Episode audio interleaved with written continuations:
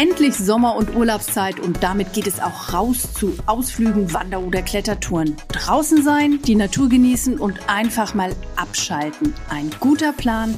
Warum wir dabei aber das Handy nicht abschalten sollten, klären wir mit unserem Kollegen Markus Judel in München heute und damit herzlich willkommen zum Telekom Netz Podcast. Hallo und Servus auch von mir. Markus, du bist ja viel für unsere Netzthemen unterwegs. Nicht nur in Bayern, auch in der gesamten Republik. Aber diese Woche warst du in den Bergen und zwar auf dem Jänner in den Berchtesgadener Alpen zu einem Mobilfunktermin. Und der hat uns zu unserem Thema heute auch inspiriert. Die Geschichte ist schnell erzählt. Wir wollen auf dem Jänner eine zusätzliche Antenne aufbauen, um dort oben für Notruf Versorgung zu haben. Deshalb hat sich da eine ganz große Gruppe getroffen. Da war jemand dabei von der Deutschen Funkturm, die den Standort für uns bauen wollen, unser kommunaler Ansprechpartner. Es waren Vertreter der Jännerbahn da und auch von der Gemeinde, der Bürgermeister, der dort oben übrigens auch eine Hochzeit äh, durchgeführt hat und auch Vertreter vom Alpenverein und vom Nationalpark. Und die haben auch nochmal ganz deutlich gemacht, wie wichtig für sie das Smartphone ist, damit es bei Bergtouren und Wanderungen in diesem Gebiet die Leute dort einen Notruf absetzen können.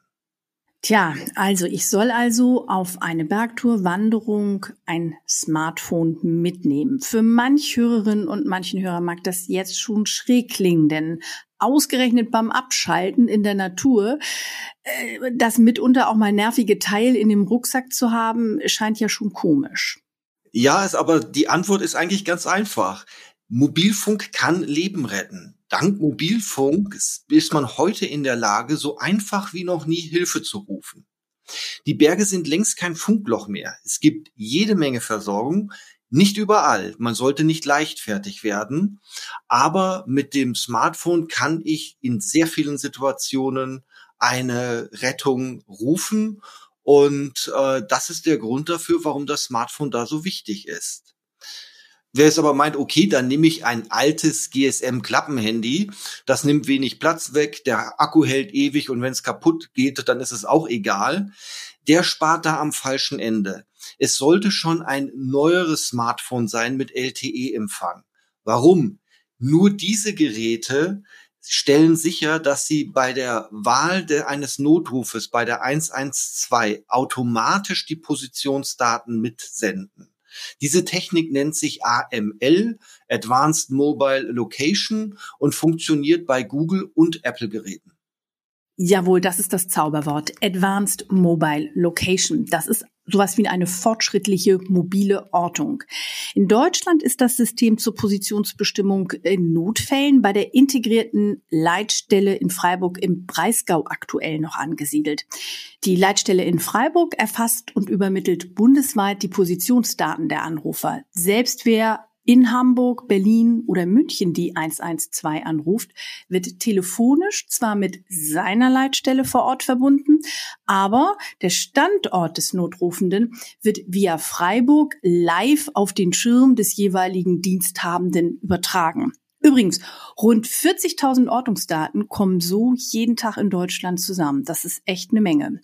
Wer bei diesem Thema noch tiefer einsteigen möchte, kann gern mal in unsere Folge 31 reinhören. Da haben wir das Thema AML im Zusammenhang mit Verkehrsunfällen aufgegriffen.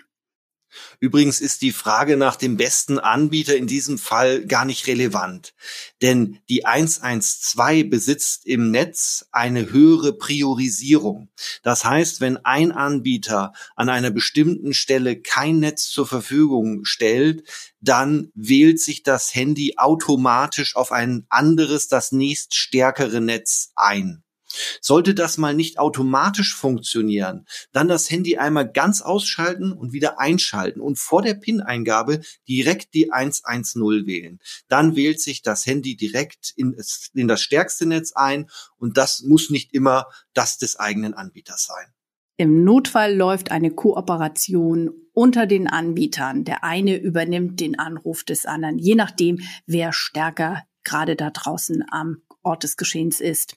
Markus, macht es eigentlich Sinn, das Handy ausgeschaltet zu lassen und damit Strom für den Notfall zu sparen? Nein, bitte nicht, weil es kann ja sein, dass du gegebenenfalls gar nicht mehr in der Lage bist, die 112 zu wählen.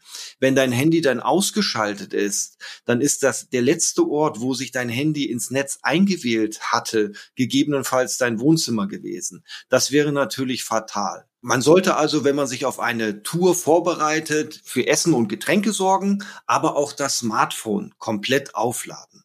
Die meisten Smartphones können heutzutage locker mit einem Akku über einen Tag kommen, wenn man sie normal nutzt. Aber das, der Akku wird in den Bergen auch besonders beansprucht, weil der Empfang in den Bergen ist nicht immer ideal und deshalb muss das Handy gegebenenfalls hochregeln, um die nächste Station zu finden. Und das kostet natürlich Energie. Also wir halten fest, dass es auch gut ist, wenn wir mal eine Auszeit draußen haben in der Natur, nicht andauernd in Facebook reinzugucken und die Timeline zu checken oder TikTok-Videos zu schauen. Wir wollen ja eben auch mal äh, etwas anderes genießen. Übrigens, viele Smartphones haben einen Stromsparmodus und das erhöht die Laufzeit ganz gewaltig. Markus, was kann ich noch machen, um die Erreichbarkeit zu verlängern? Bitte eine Powerbank mitnehmen. Keine Angst, das sind jetzt keine Autobatterien, sondern das sind mittlerweile ja ganz kleine Geräte. Und mit denen kann man das Handy dann nochmal aufladen. Und natürlich auch sollte die Powerbank vor der Tür aufgeladen werden. Und man muss ein Ladekabel mitnehmen, damit man das Handy mit der Powerbank verbinden kann. Es sei denn, man ist schon wireless unterwegs, dann kann man sich das Ladekabel natürlich sparen. Haben wir noch weitere Tipps für unsere Hörerinnen und Hörer, wie man das Smartphone auf Touren einsetzen kann, was da wichtig wäre? Ja klar, es gibt noch ein paar Anwendungen, die das Handy hat, die im Berg auch helfen können. Also wenn man unterwegs ist und sich nicht ganz sicher ist, sollen wir jetzt noch weitergehen oder drehen wir um, mal im Internet recherchieren, wie entwickelt sich das Wetter. Weil wenn ein Gewitter im, im Anmarsch ist, dann sollte man sich auf dem Heimweg machen. Außerdem besitzen die meisten Handys eine eingebaute Taschenlampe und einen Kompass. Man kann sich, falls das nicht der Fall ist, auch entsprechende Apps runterladen. Die helfen bei der Orientierung und beim Navigieren und funktionieren auch ohne Netzverbindung. Unsere Tipps gelten natürlich nicht nur für die Berge, sondern können auch bei einer Wattwanderung hilfreich sein. Im August 2020 zum Beispiel steckten zwei Urlauber aus Bayern im Watt bei Cuxhaven fest und die Flut war im Anmarsch. Ihr Glück, die hatten ein Handy dabei und konnten einen Notruf absetzen. Die Retter von der DLRG waren in der Nähe und haben die Touristen dann mit sogenannten Wattbrettern wieder rausgeholt. Gott sei Dank.